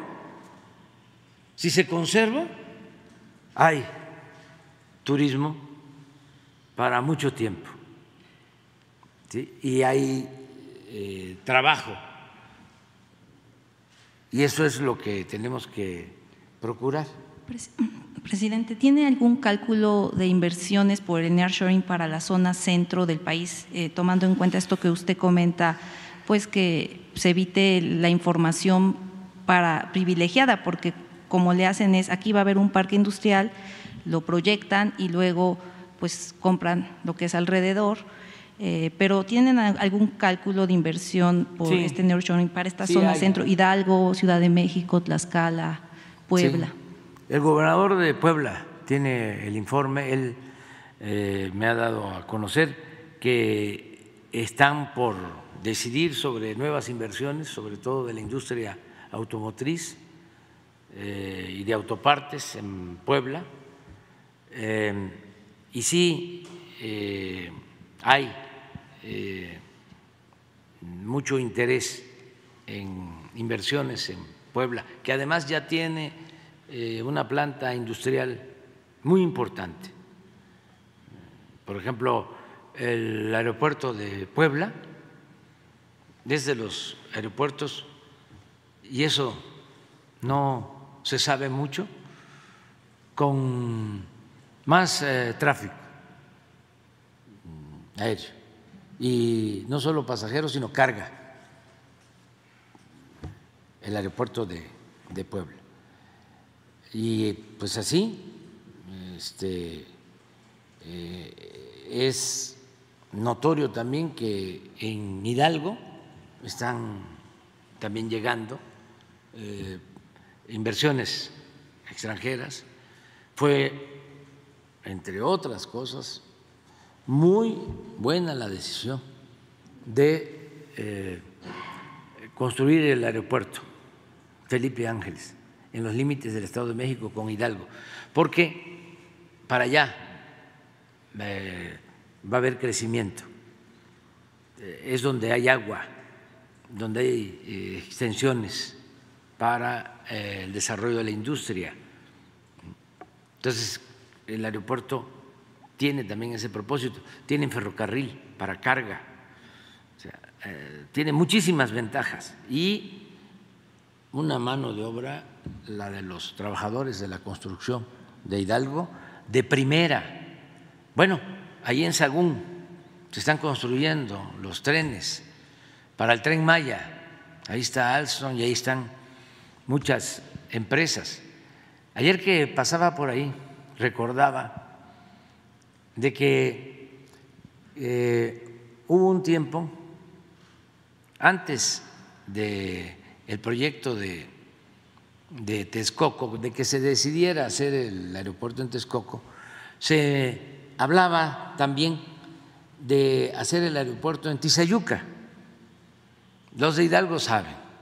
Bueno, pues Tizayuca está cerca o más cerca de Pachuca y más distante de la Ciudad de México. En ese entonces cuando estaban decidiendo entre Tizayuca o Texcoco, muchos estaban por Tizayuca. Yo estaba planteando eso, era yo jefe de gobierno, precisamente para eh, impulsar, eh, orientar el crecimiento hacia esa región donde hay agua, donde la naturaleza hizo su trabajo, por eso hay que cuidar mucho la naturaleza porque para allá fue toda el agua del gran canal del desagüe. Y eh, esa agua fue creando con el tiempo un gran eh, acuífero. Y ahí hay agua. ¿Y para qué se trae el agua? Acá. Mejor que se oriente el desarrollo urbano donde está el agua. Entonces, ese era el razonamiento. Pero recuerdo que entonces eh, nadie protestaba de que Tizayuca estaba muy lejos. Nadie. Decía, pero ¿cómo van a construir en Tizayuca si está muy lejos? Se construye el aeropuerto Felipe Ángeles en Santa Lucía, que está más cerca, ah, no, está lejísimo. ¿Por qué cuando se hablaba de Tizayuca no había tanto cuestionamiento? Porque había intereses también, ya habían comprado todos los terrenos, así como lo hicieron con Texcoco. Entonces, poderoso caballero, don dinero, eh, tenía silenciados a los medios. Ahora está muy lejos este el Felipe Ángeles. Ahora que estuvo la asesora de seguridad del presidente Biden, Elizabeth, este, me dijo, eh, llegamos al aeropuerto Felipe Ángeles y por ahí vamos a salir en aviones militares que la trasladan. Qué buen aeropuerto.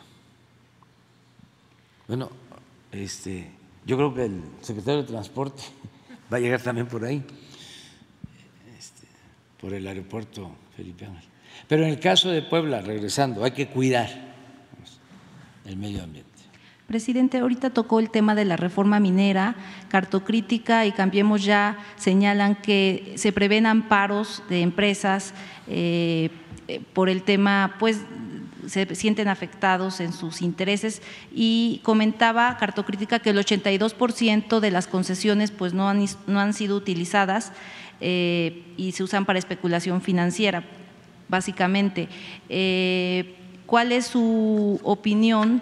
Eh, me parece que también una empresa canadiense ya ganó un, un amparo de manera parcial ellos están preocupados por las concesiones, que no, o sea, que las tienen porque se, dieron demasiadas concesiones, pero no las están usando. Eh, ¿Qué va a pasar en ese sentido? No, este, se están afectando las concesiones otorgadas, las estamos respetando, aún a sabiendas de que no las están explotando que se entregaron muchísimas concesiones, sobre todo eh, millones de hectáreas, y esos títulos, eh, en vez de utilizarse para llevar a cabo exploraciones y explotar minerales, empezaron a negociarse en el mercado financiero, se usaron para la especulación financiera. Pero aún así es como los contratos que entregaron para la explotación de los bloques de petróleo, que entregaron 110 contratos, hicieron todo un escándalo con eso, que iba a llegar el dinero a raudales, íbamos a estar produciendo hoy tres millones de barriles. Tampoco de eso habla el Reforma, ¿no? Ni el Universal, ni en la radio, los comentaristas expertos en economía, de cómo engañaron. Y de esos 110 contratos hay tres eh, aplicándose. Y cuando mucho deben de estar extrayendo 30 mil barriles diarios,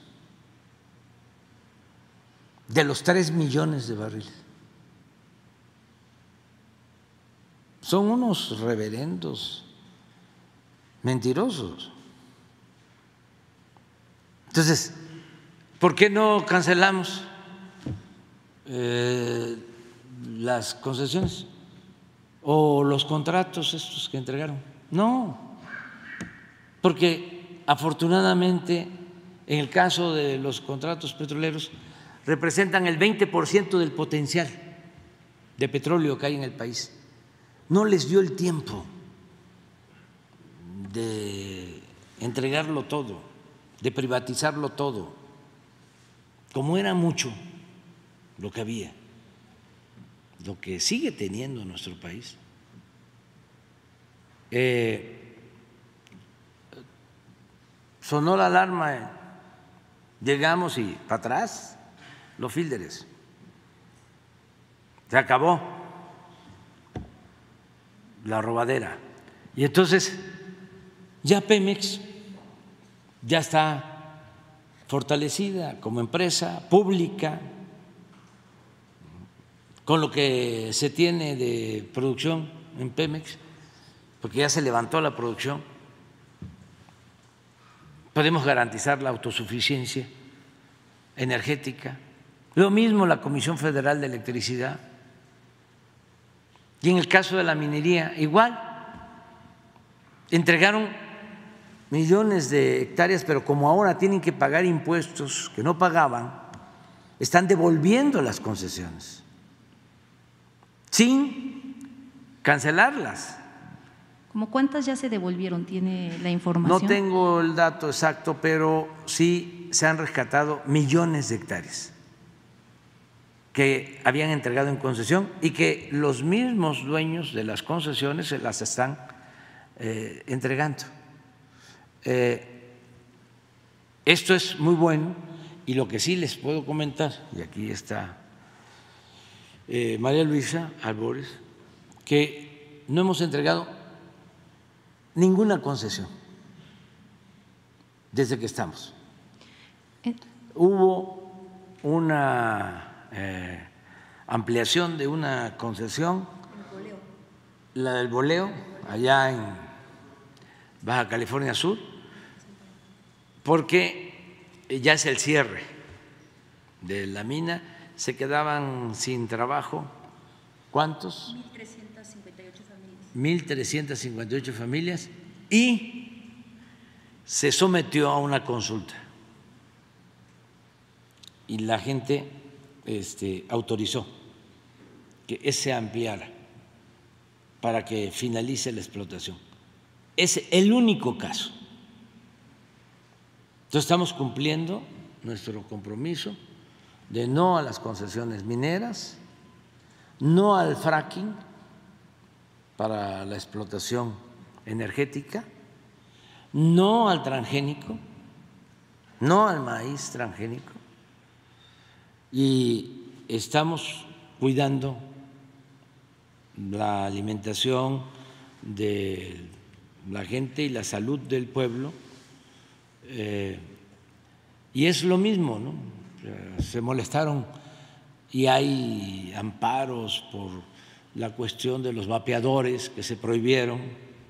Son empresas muy fuertes y sobre todo los que se dedican a la publicidad, porque antes además de lo que se recibía del gobierno, que era mucho, este, pues los que más pagaban publicidad eran las cigarreras, los que vendían el alcohol, la cerveza, agarra la jarra, decía presidente. Ya vamos a agarrar. Y por último, la- solamente rapidísimo, por último, eh, los medios de comunicación de Puebla consignan, varios medios, incluyendo Ángulo 7, que hay un conflicto con campesinos de Pantepec en donde acusan al exsecretario de Seguridad Pública, Ardelio Vargas, de pues despojarlos de un terreno y eh, bueno, pues están en la ciudad de Puebla eh, haciendo una protesta, pero también quiero comentarle, hay un- unos campesinos, es otro tema de Tlacotepec, de Benito Juárez, me contactaron porque eh, quieren hacerle llegar un proyecto, han buscado, digamos, tienen reuniones allá en Puebla con, la, eh, con varios delegados de del gobierno federal, un proyecto que traen, em, solo me pidieron que se lo hiciera llegar a través de, Je- de Jesús, es lluvia por inercia, eh, pues yo ahora sí que me contactaron y solamente. Sí, y lo muchas de- gracias. Y lo de Pantepec que le Sí, comentaba. sí, lo Gracias, tomamos en cuenta. Y muchas gracias. Y felicidades, felicidades por hacer periodismo en Puebla.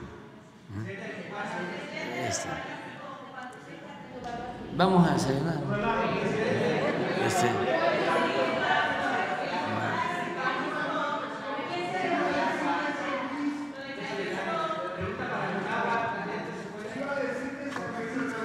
¿De qué?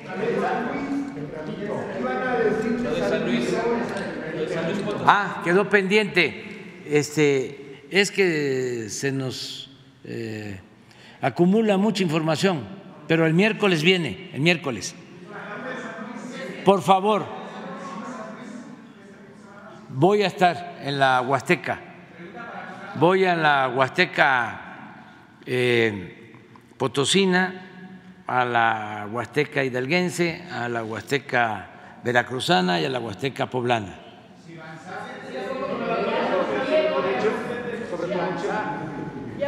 Ya, ya. No puedo este, opinar sobre esto, nada más decirles de que están eh, bajo resguardo. ¿Eh? ¿Cuántos le dijeron que participaron de esos hechos del que Un grupo y este todos, todos, todos, todos, todos, todos. Este nada más. Eh, mañana puede ser o pasado ya que podamos hablar más, porque este nos vemos eh, este mañana, mañana.